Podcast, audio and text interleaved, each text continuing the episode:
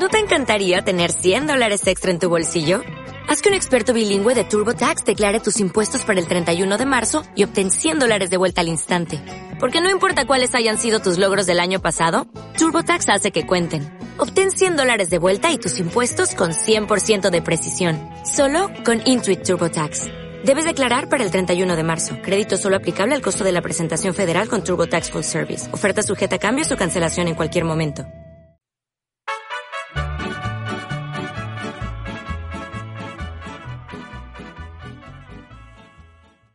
Hola, bienvenidos a este su podcast de confianza, Pozo Podcast. Eh, este es nuestro episodio número 7, que en realidad era el 6, pero fue tuvimos un error en la grabación, lo vamos a grabar de nuevo el día de hoy. Con nuevas cosas, estará mejorado, entonces quédense. Y bueno, como saben, somos eh, Alex y Carla, bueno, Carla y Alex. Hola, Alex. Hola, ¿qué tal? En un momento me he confundido y he dicho, espera, ¿quién soy yo?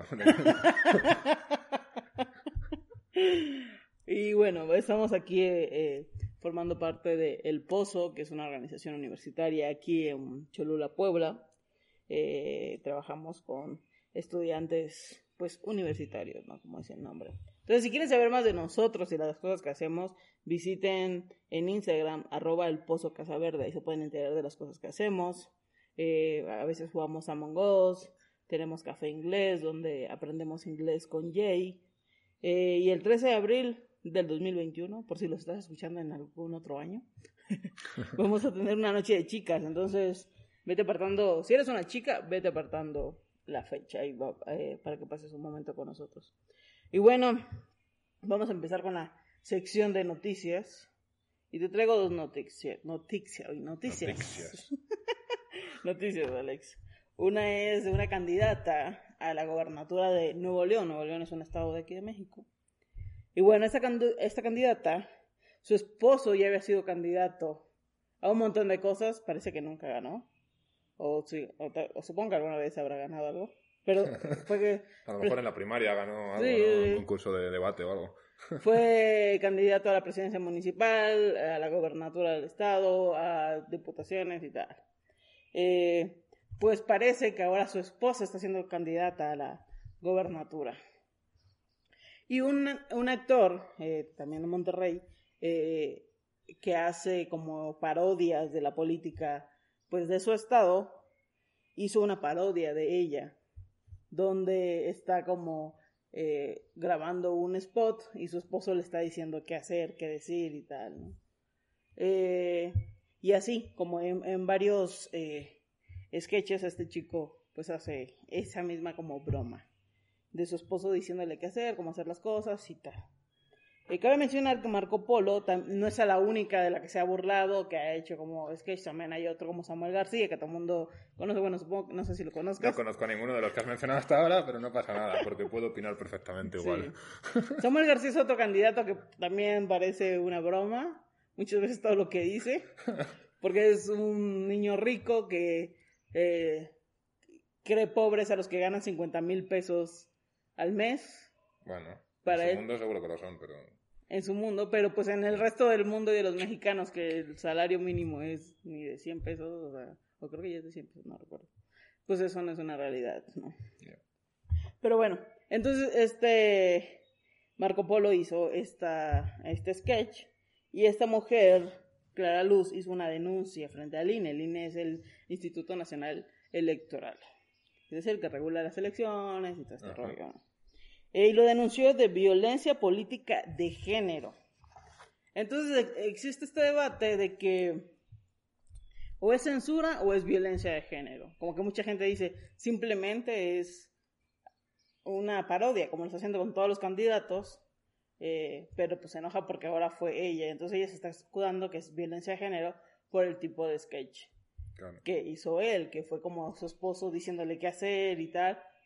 Y no sé, no sé qué pensar de eso. Yo vi los sketches y simplemente conociendo el contexto. ah, porque cabe mencionar que este señor, su esposo, alguna vez dijo: La gente que está votando por mi esposa es porque está votando por mí. Ah. Entonces, él se puso en ese. En ese contexto, ¿no? Y, y, entonces a mí no se me hace como que sea una cuestión de género, sino de ellos mismos como esta situación de, pues yo no pude ganar, voy a poner a mi esposa ahora a ver si ella gana, ¿no? Entonces, eh, está esta situación de o es censura o es violencia de género. No sé qué opinar en realidad. O sea, a mí la comedia en principio la, la defiendo en general, pero también entiendo que hay veces en los que hay algo detrás de la comedia que podrías, o sea, yo qué sé. Porque me has dicho eso de que el marido dijo, Sí, la puso ahí como si los que están votándole a ella me están votando a mí. Si no, sí que me parecería un poco fuera de lugar en el sentido de que podría hacer otro tipo de parodias con ella, imagino, ¿no? Porque no hace la misma parodia, imagino, que para los gobernantes de que su esposa es la que los dirige, claro. ¿no? Entonces, pero habiendo ese contexto, pues cambia un poco la situación. Aunque también creo que sí, que podría haber hecho otro tipo de parodia, que no Claro. habría pasado nada si se hubiera basado en otras cosas que sí haga la mujer en sí, Ujú. porque imagino que es parodiable, como lo somos casi todas las personas del mundo. Y si no pones la voz de mi, mi, mi, mi, mi, y siempre parodias a todo el mundo, ¿no? Como, este que me di, ni, ni. Eh, pero bueno, entonces no sé qué pensar, o sea, yo Sí. no le doy mucha importancia, pero también te digo que entiendo la, la queja. Me parece un poco exagerado denunciar, Sí, pero entiendo la queja. No, y mucha gente se queja porque creen que ella se está agarrando de este movimiento Ya. para Claro. cancelar a una persona o cuando pues simplemente él está haciendo lo que hace con todos los candidatos, ¿no? Eh, yo creo que pienso igual que tú, como que es un tema delicado y que se tiene que tomar en serio, ¿no? Si es esto. Pero Claro. también, pues qué mala onda si solamente se está agarrando como del tema para... Sí, Por hay mucha gente que va a hacer eso en realidad, o sea, no, no me sorprende. Lo que pasa es que tampoco, o sea, lo bueno que pone la- la- el debate en la mesa es sobre si todas las bromas valen o no. Ujú. Y es el Ujú. típico debate que siempre ha habido y siempre habla de los límites de, del humor, ¿no? Entonces yo creo que es un buen debate para estar en la mesa, no como para cancelar, porque a mí, bueno, yo estoy súper en contra de la cultura de cancelación, que ya lo he dicho varias veces, pero sí como para replantearnos de dónde está saliendo nuestra comedia. Quizás Marco Polo, que me hace mucha gracia que se llame así, pero como lo- el típico juego, ¿no? El- Sí, sí, sí. Como era el que iba a las, a las. Indias a por... Bueno, yo me leí un libro de pequeño. Mm, Y pues lo mismo, él reflexiona y dice, ok, ¿en qué se está basando mi comedia? Eh, ¿Podría haber hecho de otra forma? O sea, quizás. Lo que pasa es que entiendo la situación. O sea, tampoco quiero culparle a él porque, a ver, el marido lo ha puesto en el palco también así como en el frente a la... Ha, ha expuesto a su mujer. Entonces yo creo que lo primero que tenía que hacer es hablar con su marido. Que también que diga esas declaraciones Sí, no me parece muy feminista, por así decirlo. no, no. Entonces, no sé, es cómica la situación en sí, en Sí. realidad. Pero bueno, las, el, como es, el ambiente está muy caldeado, tampoco quiero eh, meter leña al fuego ni nada, pero yo Claro. qué sé. Sí, es un tema de, de discusión ahorita. Curioso, son Sí, cosas sí. que surgen hoy en día de, con todos estos contrastes entre el mundo, ¿no? Siempre salen estos temas que es como muy hipócrita por varias Sí. partes, o sea, ni siquiera solo por una, sino que los dos lados vemos como, ok, entiendo, y veo un poco de hipocresía por cualquier lado. Sí, ya ahorita ya no sabes qué es en serio, qué es burla, qué es como agarrarte del barco y ir con todo, ¿no? Pero Sí. bueno. En otras noticias, Antonio Sena. ¿Antonio? Antonio Sena. Que nadie conoce, yo no sabía de él. No. Es un brasileño, es un piloto brasileño que se estrelló en las Amazonas. Entonces, eh, esto fue a principios de enero por ahí o mediados y estuvo 36 días perdido en el Amazonas. Eh, sobrevivió solamente con un machete y viendo a los monos. Es decir, que veía que comían los monos, entonces él iba y buscaba lo que comían los monos. Tío listo. Sí, sí, sí. Fue como Mowgli o Tarzán. Sí. este, A mí me recuerda pues, a, la, a la historia típica, creo que era de los Alpes, ¿no? Del equipo este de de rugby. Chile, ¿no? Sí, sí, eso, será. La verdad nunca lo he leído ni lo he visto, simplemente lo he escuchado. Yo vi la película. Sí, era como, bueno, no me acuerdo, creo que se titulaba como Viven o una cosa así en, en español. Ya no me acuerdo, la verdad, es que como nunca lo he visto. Pero me recuerda un poco a, esa- a esas típicas historias, lo que pasa es que, claro, él estaba solo y no tuvo que comer carne humana, que Ya. sepamos. Eh, pero, pero sí, siempre es increíble cuando la gente sobrevive así. O ¿Tú sea, crees que podría sobrevivir en la selva? A ver, yo creo que sí, que podría. Ahora, ¿en qué condiciones? Pues no lo sé. Ya qué cosas de mi dignidad renunciaría para sobrevivir, tampoco lo sé. Pero, a ver, sabiendo mi estado de forma físico actual, me costaría. No, no sería una tarea fácil. No sé cómo estaría este señor Antonio, Antonio Sena, pero Sí. bueno, si eres piloto imagino que tienes que tener unas condiciones más... Eh, supongo, no supongo lo que sé. piden más que para ser eh, aquí en un campus minister, ¿no? Como para Claro. trabajar en el pozo. Sí, yo, yo no sé si sobreviviría, no sé si sería devorada por algún animal o, Sí. o una picadura o algo. Yo es que he visto mucho Frank de la Jungla, no sé si lo conoces. No. Bueno, es que es, es, es español. Pero él era un tenista que al final se retiró del tenis, de entrenador y todo eso. Y él se dedicó a hacer.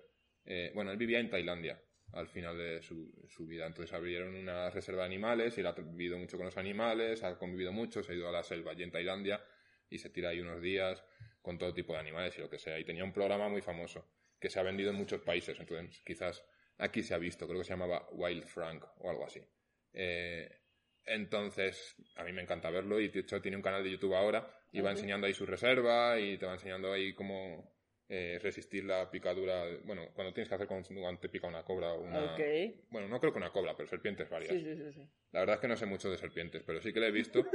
Y él dice que tienes que acostumbrarte al dolor de una serpiente si quieres vivir ahí y que no pasa nada, que no paniques, que la mayoría de serpientes, pues depende de donde estés. Supongo que en el Amazonas Oh, Hay anacondas. Sí, sí.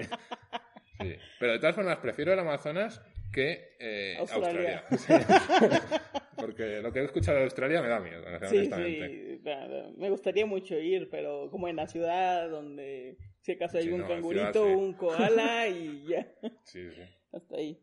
Pero bueno, total que este hombre era este un taxista aerotaxi, una cosa así. Aerotaxi, wow. No sabía que existía ese concepto. Pues sí, supongo que es un, un taxi que vuela, ¿no? O sea, Sí, pero estará, o sea, estará en, la- en un aeropuerto esperando a que le llame la gente o cómo, cómo habrá que reservar o, cómo va Pues eso. él trabajaba para una mina de oro ilegal. madre, madre mía. Por favor. Entonces como que Ya no me cae tan bien Antonio Sena.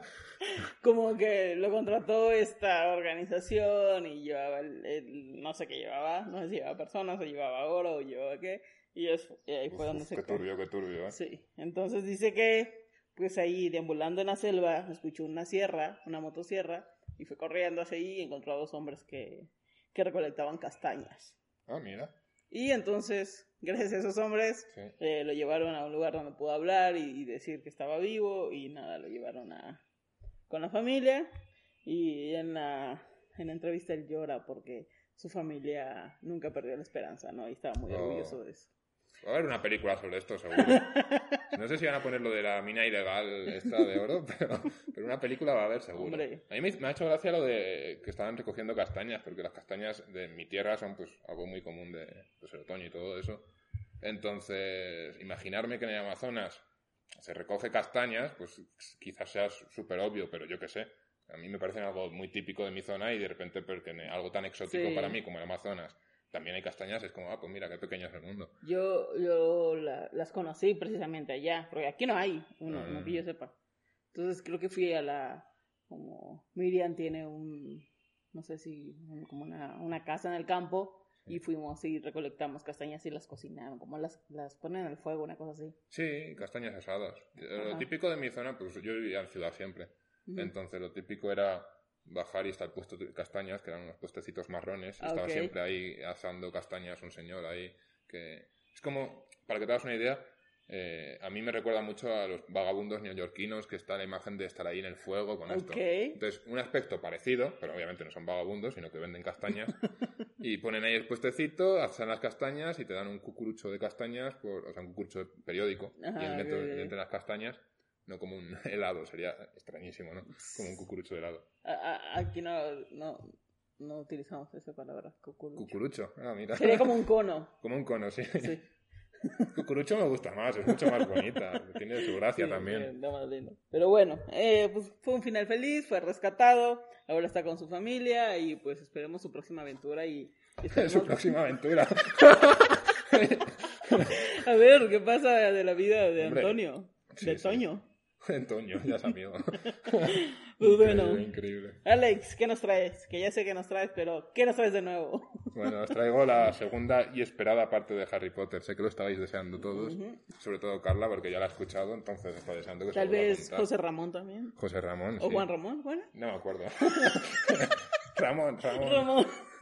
Ramón estamos de acuerdo. eh. J. Ramón. J. Ramón, J. Ramón. Bien, bien. Eh, pues eso, vamos a hablar sobre Harry Potter un poquito más. Eh, ¿Recuerdas mucho de lo que te dije el otro día? Porque si recuerdas mucho, a lo mejor te vas a aburrir un poco.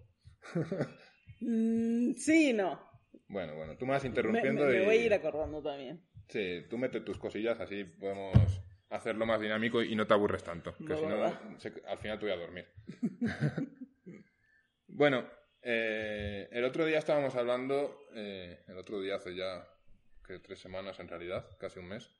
Sí, al final Sí, sí, estábamos hablando de, de Harry Potter, de su estructura, de los temas que trataba, ¿no? Vimos lo del quiasmo.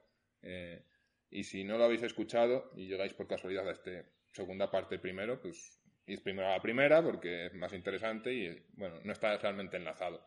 Pero cuando terminéis esto podéis ir a la primera. Y si no habéis escuchado el anterior podcast que hablábamos sobre feminismo con Eva, también os recomiendo mucho que vayáis a escucharlo porque también es muy bueno. Sí. Eh, bueno, estamos hablando de Harry Potter y tal. Y eh, hay más cosas que me llaman la atención de la saga y las quería traer eh, porque me hacen pensar en reflexiones y pensar qué dice la Biblia acerca de pues, este tipo de reflexiones y cosas así. Entonces, eh, una de las cosas que me llamó la atención fue la simbología, que ya te acordarás un poco de, de lo que te hablé el otro día. Y voy a intentar centrarme también un poco en las casas de Hogwarts, sobre todo en la simbología en este aspecto. Si queréis buscar en los libros otro tipo de simbología, os animo a hacerlo y luego me lo contáis, que me va a fascinar seguro. ¿Será que en las películas también está? Debería estar, Debería, ¿no? debería. Eh, probablemente no toda y no sea igual, ¿no? Al final las películas son adaptaciones y dejan cosas fuera, adaptan cosas para que sea tal. Pero en las casas está la misma simbología. eh, aunque también digo que no me refiero a que J.K. Rowling haya utilizado eh, esta simbología conscientemente o que la haya utilizado con un propósito súper, súper específico. Quizás es más del inconsciente o cosas así, pero cuando lo vemos y lo analizamos podemos ver de dónde viene y nos ayuda a entender un poco más. Eh, por ejemplo, una de las más básicas y que primero me viene a la mente es hablando de Gryffindor, ¿no? Eh, Gryffindor, que significa grifo de oro. Es súper fácil de ver, viene Griffin de grifo, de or, eso me parece como de francés, no sé si de allí, pero bueno, más o menos es eso. Y su casa enemiga es Slytherin, Slytherin, Slytherin, no sé cómo se dice.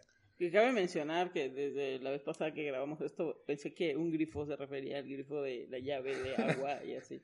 Sí, es verdad. Eh, bueno. no, me- no- no hablo de eso. Es El- una bestia, ¿no?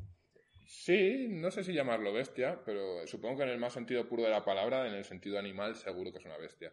Eh, es de la mitología. Eh, supongo que quizás has visto alguna imagen de un animal que es mitad águila, mitad león. Eh, pues eso es un grifo. Eh, a lo mejor habéis escuchado hipogrifo. La verdad no me acuerdo cuál es la diferencia. Creo que viene de algo del caballo también por ahí metido. Pero esto es un grifo. Y de oro, pues un grifo de oro. Un grifo de oro, literal, no hay mucho más.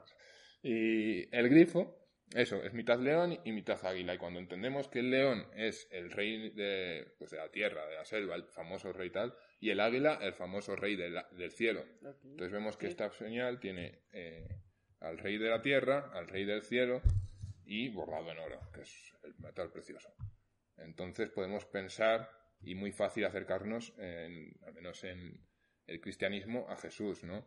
O a la figura, eh, bueno, del Salvador, del Mesías, del Cristo, del Rey de los cielos y el Rey de la tierra, que sale mucho en la Biblia y pues que nosotros creemos que es Jesús, aunque los judíos piensen lo que piensen. Y que figurativamente se utiliza mucho como con esas figuras, ¿no? El león y el águila para hablar de... Sí, el león de Judá aparece también, lo verás en la Biblia. Verás que en la Biblia hay mucha simbología también. Eh, realmente alguna está utilizada en un contexto y otra en otra. Por ejemplo, la serpiente, que siempre se utiliza, eh, bueno, al menos en Occidente, como más, bueno, que es el símbolo de Slytherin, literalmente, ¿no? Y se recuerda mucho a Adán y Eva, astuta, engañosa y tal a eso, pero también recordemos que la Biblia nos dice que seamos astutos como serpientes, o sea, no lo hace como algo malo en sí, aunque muchas veces lo ponemos en contrapunto, pero, pero sí, eh, la simbología está muy, eh, extendida y nos habla de cosas en el subconsciente y que están bastante cool, la verdad, ¿no? Para hablar de otras formas.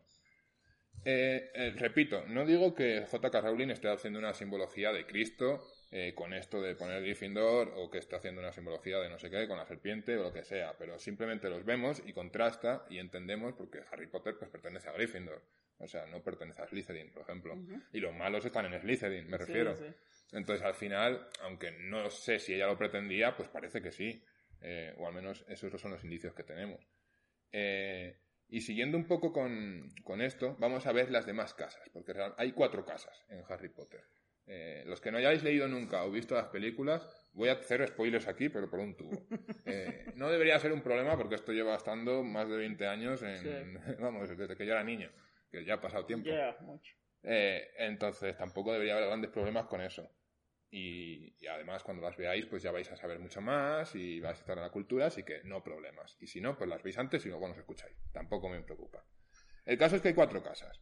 Eh, las casas son donde los estudiantes de Hogwarts van a estudiar y los dividen eso en Hufflepuff, Ravenclaw, Slytherin y Gryffindor. Tipo los colegios de Lab, ¿no? Supongo, pero la verdad es que no lo sé muy bien, pero si tú lo dices yo te creo. Los, por ejemplo, el colegio Gauss es, un, es una casa donde okay. Bernal es otro. Y, sí, algo así.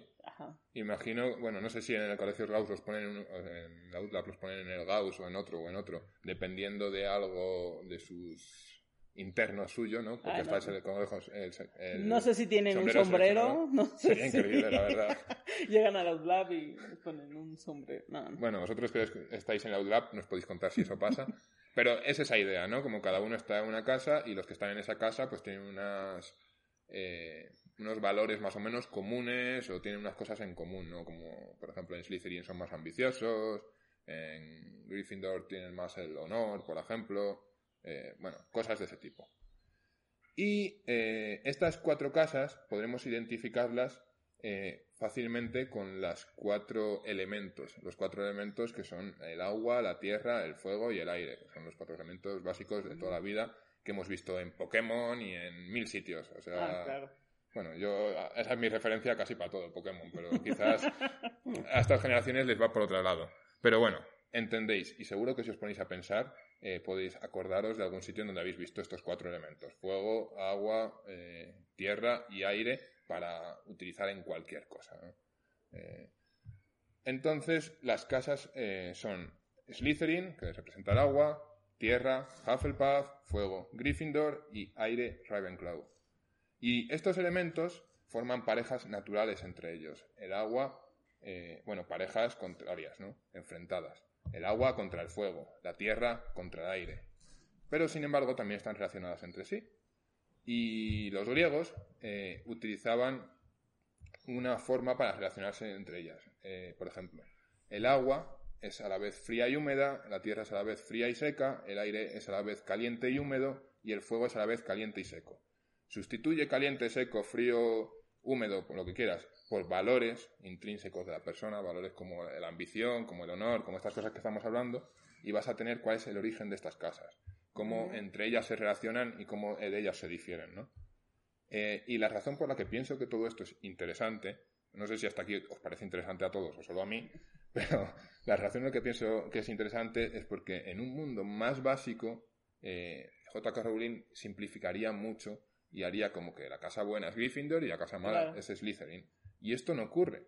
De alguna manera se entiende que las cuatro son necesarias, aunque en los libros y en la película realmente Gryffindor y Slytherin son las que importan. Las otras dos están como de atrecho, como están por ahí y aparece de vez en cuando un personaje, pero podrían ser de cualquier casa y no cambiaría absolutamente nada, eh, en otros mundos, que ya me dijiste el otro día que no has visto Star Wars ni El Señor de los Anillos o no conoces mucho, pero en esos mundos, por ejemplo, son más simples en ese sentido, ¿no? Como el Señor Oscuro, que debe ser derrotado, eh, o sea, están los malos, los orcos y todo esto, y en el otro están los Sith, eh, contra los Jedi. Eh, tú no sé si entiendes de lo que estoy hablando, pero probablemente José Ramón, que está escuchando, sí, que sabe de qué estoy hablando. pero bueno, el punto es que los buenos derrotan a los malos y tienen que acabar con ellos. Aquí no pasa eso de esa manera, ¿no? Slytherin no es una casa que debe ser destruida. Es, todas entre ellas son necesarias de algún modo y conviven porque todos van personas diferentes que no necesariamente son negativas o malas. Eh, en cambio, si miramos bien, el mal en Harry Potter no viene de Slytherin, sino de una persona externa, el señor oscuro de... Sí, eh, Voldemort, el que no debe ser nombrado, no sé cómo se dice exactamente porque hace mucho que no lo leo, pero algo así. el que no debe ser nombrado es eso. Perfecto. El innombrable. El innombrable. Muchos le llaman así a sus exes. Sí. wow. Pues sí. Entonces vemos como que eh, ese equilibrio es interesante, ¿no? Y me llamó la atención de todo esto, este pensamiento entre el bien y el mal, y de que hay cosas que son necesarias, eh, porque a veces, muchas veces pensamos en todo esto como una especie de dualismo, de equilibrio entre todo, de que tiene que existir el bien, que tiene que existir el mal. Y yo no creo que sea así, no creo que eh, con esto que has dicho de las casas sea así, ¿no? O sea, no es lo mismo el fuego y el agua, que ninguno de por sí es malo, que el bien y el mal, que por definición el mal es malo. O sea, la palabra nos lo dice, ¿no? O sea, si no fuera malo no se le llamaría así. Eh, y hay un libro que es Melo Cristianismo, que recomiendo mucho a todo el mundo, porque voy a citar infinitamente en este podcast y en cualquier conversación que tengamos más filosófica o profunda, eh, porque el escritor, que es C.S. Lewis, el mismo de las Crónicas de Narnia, que quizás también os suene por la película o por los libros, eh, él es un pensador increíble. De hecho, para mí, probablemente el último siglo es de los, si no el mejor teólogo, de los mejores teólogos o al menos de los filósofos de la teología, aunque él no se consideraría eso. Él es mucho más humilde que eso. Entonces, él en este desarrolla este pensamiento de el bien, del mal, de cómo es, si es necesario, si no es necesario, de dónde viene el mal. Eh, por ejemplo, él nos cuenta en el libro de que el mal en sí proviene del bien en el sentido de que el poder no es algo malo de por sí. Ahora, la ambición desbordada que te lleva a querer ese poder y hacerlo de una forma pisando a los demás, pues eso está mal, ¿no? Eh, y así con cualquier cosa realmente que, quieras como pensar. Entonces, él en el libro hace una, tiene una cita que me ha apuntado por aquí, eh, hablando de esto, ¿no? Y él dice que en este contexto de que el mal viene por algún sitio del bien, como que es una forma de hacer el bien, pero mala, como conseguir un, algo que es en teoría bueno, pero desde un punto de vista malo, habla así. El cristianismo está de acuerdo con el dualismo en que este universo está en guerra, pero no es una guerra entre dos poderes independientes, es decir, no es una guerra entre el bien y el mal, eh, es una guerra civil, o sea, del bien partió el mal, es una rebelión, eh, y estamos viviendo en una parte del universo ocupada por los rebeldes, eh, un territorio ocupado por el enemigo. Eso es lo que es este mundo. El cristianismo es la historia de cómo llegó aquí el verdadero rey, disfrazado, si queréis, y nos convocó para una gran campaña de sabotaje. Veamos aquí como C.S. Lewis, que es un pensador increíble, también es un creador de, pues, de historias increíble como las crónicas de Narnia, ¿no? Aquí lo lleva una, una cosa más como un cuento, si mm. queréis verlo de esta manera, ¿no? Porque a lo mejor con los cuentos entendemos de una forma diferente que no entendemos y simplemente nos dicen las analogías, ¿no? parte de eso hablaba el otro día y por eso utilizaba sus parábolas. Entonces, hace este tipo de reflexiones, a mí me parecen increíbles y darían solo para un podcast, pero eh, no es ni siquiera el punto principal de este podcast. Así que no quiero desarrollarlo más y os animo a leerlo, a buscar más información y si genera mucho interés y debate, quizás algún día podemos hablar más de ello, si a alguien le interesa. Entonces, concluyendo con esto, y para pasar a lo siguiente, que no quiero estar una hora, que siempre digo lo mismo y siempre estoy una hora, no hay casas malas en Harry Potter de por sí. Y muchas veces en estos tiempos estamos yendo demasiado a cancelar cosas, que es lo que estábamos hablando antes, ¿no? Por ejemplo, a cancelar a Slytherin. Por Draco Malfoy, que nos cae muy mal, por Voldemort, eh, si estás solo leyendo los primeros libros por Snape, que nos cae también muy mal, o con quien quieras, no sé. Y al menos en una lectura superficial, pues mucha gente, o los niños, como yo cuando lo leímos, podemos quedarnos con esta sensación de rechazar Slytherin, ¿no? Como, no, no quiero ser Slytherin porque son los malos cuando no sé si existe todavía Pottermore, creo que cambio de nombre, pero cuando haces ahí el test eh, para saber en qué casa perteneces y te dice Slytherin, pues hay mucha gente que dice ah, ah", y se enfada porque no se sienten malos, ¿no? Pues eso es lo que nos queda y no es eso lo que esté pasando en Harry Potter en realidad. Eh, sería un pensamiento al final eh, rechazar la casa solo por esto un poco más limitado, ¿no? Y esto pasa hoy en día mucho con colectivos, eh, hemos escuchado muy malos ejemplos o testimonios y ya cancelamos entero a un colectivo. Y no creo que eso sea realmente lo que hay que hacer y creo que eso no es bíblico tampoco. Eh, por ejemplo, eh, en mi caso, en mi cabeza vienen los ejemplos de Mateo o de Zaqueo, que pertenecían a colectivos que no estaban muy bien vistos en la época y eh, pues Jesús no los rechaza, sino que come con ellos y pasa tiempo con ellos, ¿no? Entonces, en resumen, cerrando esto, creo que Jesús probablemente podía comer con alguien de Slytherin sin ningún problema. No tendría pues mal rollo. Bueno, sería lo típico y lo que tenemos que hacer nosotros hoy en día, ¿no? Aunque el colectivo nos parezca malo o lo que sea, pues tenemos que tener más precaución, porque la gente de ahí no es mala, es gente. Claro. Al final, todos somos malos. Sí. en cierto sentido, ¿no? Y con los muggles también, que este es otro tema que el otro día no te hablé y quiero hablarte de esto, así que esto es nuevo también para ti. Eh, algo que queda en estos libros como remanente eh, es el racismo. Eh, ¿Estás de acuerdo de ello o no? Así como premisa, como pum. En Harry Potter queda un remanente del racismo. O sea que hay cierto racismo en los libros, dices. Sí. Ah, no lo había. No lo habías pensado. Pero ahora que lo pienso, sí no hay mucha eh, inclusión en ciertos personajes. Bueno, ya no hablo de que sean más blanquitos o más oscuros en la piel o que tengan de tal o de tal, porque al fin y al cabo ocurre en Inglaterra, en Reino Unido, eh, y bueno, sí que es cierto que en Reino Unido pues hay mucha variedad eh, hoy en día y también en la época de Rowling, pero no, no hablo de ese tipo de racismo. Ah, ok, porque leí alguna vez que ella había escrito como eh, Hermione, este, como negra. Puede ser, yo no tengo ni idea. Eso no lo he leído, la verdad. me parece interesante, pero yo qué sé. Yo tengo ahí a Emma Watson. Ya, yo también soy feliz con ella. ok, eh, entonces, ¿qué te refieres con eso? A lo que me refiero es hablando de los muggles, de los muggles, no sé cómo lo mm. llamáis.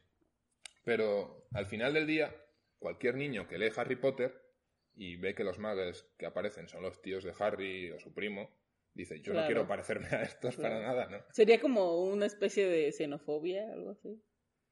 Eh, no sé, o sea, realmente digo racismo, pero no es realmente dependiendo de la raza, ¿no? yo lo veo más como que han nacido, o sea, hay unos seres que son superiores a otros, ¿no? Por haber nacido un mago o con habilidades mágicas es superior a otros. Y ese es el deje que queda en, al de Harry Potter, me parece. Y no digo que ella intencionalmente lo haga J.K. Rowling, ¿no? Eh, creo que, de hecho, ella intenta hacer cosas como que el padre de Ron Weasley admira un montón a los muggles y su tecnología, por ejemplo, ¿no? Entonces ella intenta hacer cosas así. Pero al final de todo, cuando un niño lee Harry Potter, como insulta a sus amigos, son muggles. Eh, les insulta así. Eh, cuando estás hablando de Harry Potter y otra persona no entiende de qué estás hablando, dices, bueno, solo eres un muggle, ¿no? Siempre con desprecio, siempre con esa categoría. Entonces, por eso digo que está este deje. Y no por ello hay que cancelar a Harry Potter ni a J.K. Rowling. O sea, sería estúpido. Hombre, si eh, todos los que leemos hasta cierto punto, vemos las películas, somos muggles, en el sentido estricto de que no tenemos magia. Sí, bueno, yo tengo magia, yo tengo magia. no el tipo de magia de Harry Potter, pero yo, yo me considero mágico. Ok. Bueno, lo que quiero decir con esto es que al final, eh, haciendo esta reflexión, podemos intentar, yo qué sé, si lo leen ahora mis primos o mis sobrinos, no digo hijos porque yo no tengo hijos, ni bueno, quizás estoy en edad de tener hijos, entre comillas, pero no. Y imagino que nuestros estudiantes tampoco tienen hijos, la gran mayoría. Entonces, yo eso digo primos, sobrinos, hermanos, lo que quiera. Y cuando acaban con esta, este tipo de cosas que son en realidad negativas, o sea, no es bueno que al final de leer un libro que de este deje de, no sé, no, digo racial, pero no es racial, ¿no? Como clasista o como quieras, pues podemos tener estas conversaciones, podemos hablar con ellos y decirle, bueno, esto, Harry Potter es muy buen libro, hay muchas cosas muy buenas, pero esta cosa de aquí en concreto tienes que darte cuenta y entender que es negativa, que no puedes llamar a alguien sangre sucia o que es la forma despectiva de llamar a un muggle eh, o cosas así, ¿no? Entonces creo que son conversaciones a las que puede dar buenas eh, reflexionando un poco en lo que queda después de los libros, ¿no? Eh, creo que quizás tiene un poco que ver también con lo que hablabas al principio de esa parodia, ¿no? Eh, podemos reflexionar en la parodia y ver si es algo bueno o si es algo negativo. Tampoco hace falta cancelar a todo el mundo, pero se puede aprender, ¿no? Porque puede ser un error o un acierto, cada quien pues puede juzgar, pero al final es eso, reflexionar en lo que estamos consumiendo y ver qué cosas son buenas, buenas, buenas, y cuáles no. Eh, eso es importante siempre. Eso es totalmente importante y es lo que estoy haciendo aquí realmente. Estoy intentando traer eh, cosas de estas del mundo de Harry Potter, pues para ver eh, reflexiones que pueden ayudarnos a pensar un poquito más. Fíjate, todavía queda media hora, así que no ah, estamos mal de tiempo. Eh, La semana pasada hablé de la estructura del quiasmo. No, más bien. La semana pasada hablando de hace mucho tiempo ya. Pero es lo que tenía puesto en mi En el no episodio anterior, digamos, de Harry Sí, en el Potter. episodio anterior de Harry Potter, seguro que hablé del quiasmo con alguien. no, no, eh, me he equivocado totalmente. Tienes razón. Hace unas semanas hablamos de- del quiasmo de los libros de Harry Potter, que es una estructura que utiliza, eh, y hoy quiero hablar de otra estructura. Eh, esta se llama o se basa en el Opus, Opus- Opus- Opus Magnum, vaya palabras pongo aquí. Se llama al final el camino de la alquimia. Vamos a llamarlo así que es más fácil. el camino de la alquimia. Y la semana que grabamos esto, hace ya, eh, profundicé un poquito más en dónde viene. Hoy he decidido quitar esto para que no se duerma Carla y para no aburriros tampoco a vosotros. Eh, entonces voy directamente a lo que importa para la estructura, ¿vale? Y el punto es que tenemos en el camino de la alquimia eh, un metal básico, que puede ser cobre, bronce, acero, lo que quieras, y que queremos transformarlo en oro. O en la piedra filosofal, que es de donde viene también, que nos suena al primer libro de Harry Potter, ¿no? Pero la idea es eso, en transformar algo que no tiene mucho valor o que tiene menos valor, como el cobre, por ejemplo, en algo muy valioso como el oro. Eh, entonces, este camino, originalmente, este camino de la alquimia, tenía cuatro etapas y se condensaron en tres, que son el nigredo, albedo, rúbedo. ¿Vale? Esto son procedimientos por lo cual el metal base, el primero nigredo, como su nombre dice, ennegrece, que por ahí viene. Albedo, pues ya no dice tanto el nombre, pero lo que hace es emblanquecer. Y el rúbedo eh, lo que hace es enrojecer o purpurear, volver púrpura, no sé muy bien. Eh, esos son los procesos que, por los que pasa este metal para convertirse en oro. Eh, el metal base pasa por estas diferentes etapas, se convierte en oro y debe entrar en contacto con dos elementos antes de esto para que empiece el proceso. Estos elementos son azufre y mercurio, que te sonarán quizás de las materias que dabas en el instituto o secundaria, como lo llames. Eh, el azufre, que es- también es conocido como sulfuro, y bueno, el mercurio. Y en los libros la estructura sigue de esta forma. El metal base, que es Harry Potter, y los dos elementos se encuentran, son Hermione Granger, que sus iniciales son HG, que es el símbolo atómico, no, símbolo, sí- símbolo químico, atómico no, el símbolo químico del mercurio. La HG, no, Hermione Granger, son sus iniciales. El otro elemento es el azufre o el sulfuro. Y yo he escuchado en un podcast, que es en el que conocí primeramente este camino de la alquimia, eh, se llama Todopoderosos, que los relacionan con Ron Weasley, porque tiene el pelo naranja, pero yo pensando más, pienso que representa a quizás Severus Snape o quizás Ok. a Draco Malfoy. Eh, pues el azufre es más amarillo que naranja, en mi opinión, entonces Malfoy pega más porque es rubio Claro. pero ni siquiera por ahí. eh, y creo que por lo menos pertenece a Slytherin, o por ejemplo, Severus Snape tiene dos S en su nombre, y el S es el símbolo químico de sulfuro. Hmm. Entonces yo creo que vamos por ahí. Claro. Eh, después, el metal, pues base, Harry Potter, tiene que pasar por una serie de etapas, los estados que dije antes, de negredo, albedo y rúbedo, y en estas etapas va a sufrir unas pérdidas.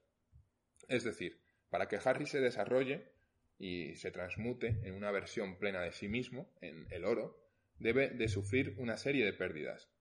La primera de estas pérdidas, eh, la que hemos llamado nigredo, será la de Sirius Black. En Black, pues tenemos esta parte de negro, ¿no? En inglés. Para los que no sepáis inglés, pues Black es negro. Eh, la segunda pérdida que va a sufrir será la de, de la etapa del albedo. Y la siguiente persona que pierde es Albus Dumbledore, que es uno de sus guías, ¿no? Albus, albedo, vemos que también tienen similitud en estos. Y finalmente, la última etapa, la llamada rúbedo, se completará cuando sufre la pérdida de sí mismo en las manos de Rubeus Hagrid, Rubeus Rúbedo. Entonces, después de sufrir esta pérdida última de sí mismo, resurge, completando así el camino de la alquimia y venciendo finalmente pues, al malo maloso, que es Lord Voldemort, ¿no? Ujú. Entonces ahí ya tendría su forma definitiva, ¿no? Tras la resurrección, que si quieres llevar eso a, a Jesús, pues también Claro. resucitó, pero tampoco lo llevo por ese sentido, ¿no? Eh, este es el camino de la alquimi- alquimia. Y reflexionando en esto, yo lo llevo, y digo yo lo llevo porque es a lo que a mí me hacía pensar, ¿vale? No digo que J. Rowling hace esto, en el concepto de santificación. No sé si habéis escuchado esta palabra antes o no. Imagino que si has crecido en una iglesia. Sí, claro. Ok, pues a mí me lleva a pensar en versículos como por ejemplo en Romanos 6.6, que lo tengo por aquí apuntado, y dice, sabiendo esto, que nuestro viejo hombre fue crucificado junto con él para que el cuerpo del pecado sea destruido a fin de que no sirvamos más al pecado. Me hacía pensar en esta última pérdida de Harry Potter, ¿no? Eh, fuimos crucificados juntamente con él, pues morimos en cierto sentido y luego pues surgimos eh, en una forma más nueva, ¿no? Eh, como aquí era de cobre a oro, pues nosotros de pecado a, pues, sin ser esclavos del pecado. No voy a decir santos ya, pero esa es la idea un poco. Primera de Corintios 1.2 también pienso en él, que dice a la iglesia de Dios que está en Corinto, a los santificados en Cristo Jesús, llamados a ser santos, ¿no? Me quedo con esa parte, llamados a ser santos, que estamos en ese camino, en ese proceso de santificación. O, por ejemplo, la famosa conversación que tiene con Nicodemo en Juan 3, que dice Jesús respondiendo, de cierto, de cierto digo que el que no naciere de nuevo no puede ver el reino de Dios, ¿no? nacer de nuevo es una metáfora más de la resurrección, ¿no? De morir al pecado y nacer como nuevo, como nueva criatura. Entonces yo me lleva a pensar en esto. Y me parece muy guay que cualquier cosa como Harry Potter, viendo su estructura, me pueda llevar a reflexionar en cosas así. Eh, y al final habla un poco de esto y es lo que me hace pensar, ¿no? Eh, al final, mi reflexión a lo que lo llevo es a pensar en cómo nosotros mismos nos relacionamos con el, cómo deberíamos ser. En ese proceso de transmutación, de transformación, en lo que debemos ser. Y hay una frase que he escuchado de Alex San Pedro, que es un predicador que me gusta mucho escuchar en YouTube, eh, y muchas veces dice en sus prédicas, eh, Dios te ama tal y como eres, no por cómo deberías ser. Porque nadie en esta sala es como debería ser. Y también él hace una broma de que esto no significa que tengas licencia para pecar, ¿no? no es 007 licencia para pecar. Quiere decir que Dios quiere que te desarrolles, que crezcas más, pero que ya te ama antes de que... O sea, llevando a Harry Potter te ama siendo un metal base, pero quiere que seas oro. No quiere que te quedes en un metal base.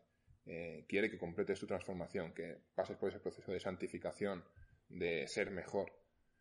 Eh, y no sé, me gustó mucho esta reflexión y creo que también tiene que ver con un poco con lo que hablaba al principio de C.S. Luis y de su reflexión del bien y el mal, ¿no? De cómo el mal o el pecado, si prefieres llamarlo así, nos llevó a esta situación en la que ahora somos metales base, por así decirlo, ¿no? Y cómo Dios quiso restaurarnos y se hizo hombre y murió para que no tengas tú que morir y en realidad es tan simple como eso, ¿no? Y cambiamos de el mal para volver a ser el bien, ¿no? Cambiamos de ser pecado a ser santos en Dios y es un proceso, como este camino de alquimia, que no es exactamente, ya digo, que no es lo mismo, pero que me lleva a pensar en eso. No quiero que nadie de repente se flipe aquí y me venga a decir que has dicho que Harry Potter es santificado, no sé qué. relaja, relaja. Digo que me hace reflexionar en eso. Y bueno, realmente esto es lo que tenía pensado para hoy. Me, me gusta como ver esta parte de Harry Potter como eh, y en general de la vida, ¿no? De las cosas que vea, las películas, como siempre sacar esta parte un tanto espiritual, ¿no? Y de entender un poco, ok, pues, este, como tú viste, este proceso de Harry Potter es el mismo proceso que nosotros enfrentamos, ¿no? Poderlo relacionar a nuestro día a día está súper cool y gracias por por enseñarnos eso. Me, me, gusta, ¿no? Y es importante entender que todos estamos en, en ese proceso. Y qué bonito saber que, que, Dios nos llama, nos llama. Bueno, sí, nos llama a tener ese proceso, pero nos ama aún en ese proceso cuando no, no hemos sido perfeccionados, ¿no? Está cool. Totalmente de acuerdo. Y realmente es algo que no solo he hecho con Harry Potter, sino que veo en más cosas. O sea, otro día, bueno, probablemente no te hable de Star Wars porque tú no lo has visto y tampoco te interese, pero a quien le interese podríamos tener una conversación sobre cosas que tiene Star Wars que son magníficas en este sentido. O un día podemos hablar del viaje del héroe, que es otro tipo de estructura que también se basa en lo mismo, ¿no? En ese tipo de ese, momento en el que el héroe tiene que morir a sí mismo para resucitar como un nuevo, eh, nuevo héroe. Eh, bueno, otro día hablaremos más de eso, pero realmente esto está. Yo creo que esta estructura del viaje del héroe también está en Harry Potter, pero no quería traerla con esto, la traeré con otra cosa pero está en casi todas las historias o en todas las historias que conocemos realmente. En cualquier película famosa que conozcas, eh, yo que sé, E.T., en Superman, Batman, yo que sé, hay, mil ejemplos. Está este viaje del héroe y es muy interesante y otro día hablaremos sobre ello. Y bueno, espero que hayáis disfrutado los. Bueno, J. Ramón, espero que estéis disfrutando de lo que te, te estoy contando. Y sé que hay más gente que nos escucha porque he visto las estadísticas, entonces sé que no es solo J. Ramón. Sí, sí, sí, Pero no he puesto nombre a los demás porque pues son, ya es son algunos más. Sí, sí, algunos más. Eh, pero bueno, un saludo a todos, muchas gracias por llegar hasta aquí y por escucharnos. Y por mi parte, nos vemos la semana que viene, a menos que Carla tenga alguna reflexión final que quiera. No, no, no, solo como también, así como reflex- reflexionamos de la vida de Harry Potter, también necesitamos reflexionar de nuestro camino y nuestro proceso, ¿no? Que eso estaría cool. Pero bueno, y pues no, la próxima semana no, Alright, es verdad, me he equivocado. porque es Semana. Santa y estamos de vacaciones, entonces nos vamos a tomar un break de una semana, Alex y yo, y nos vemos la siguiente semana, vamos a tener conversaciones e, e invitados eh, divertidos, entonces nada, sigan sintonizar, sintonizándonos cada semana. Antiguamente en el dial de vuestra sí, sí, emisora. sí. Busquen, abran, no. Pero es para utilizar vocabulario diferente. Sí, sí, sí. Pero nada, nos vemos pronto, eh, nos escuchamos pronto. Y nada, síganos en las redes sociales, ya saben, arroba el Pozo Casa Verde, si lo recuerdo. Eh, este, y nada, eso es todo por hoy. Bye. Hasta luego.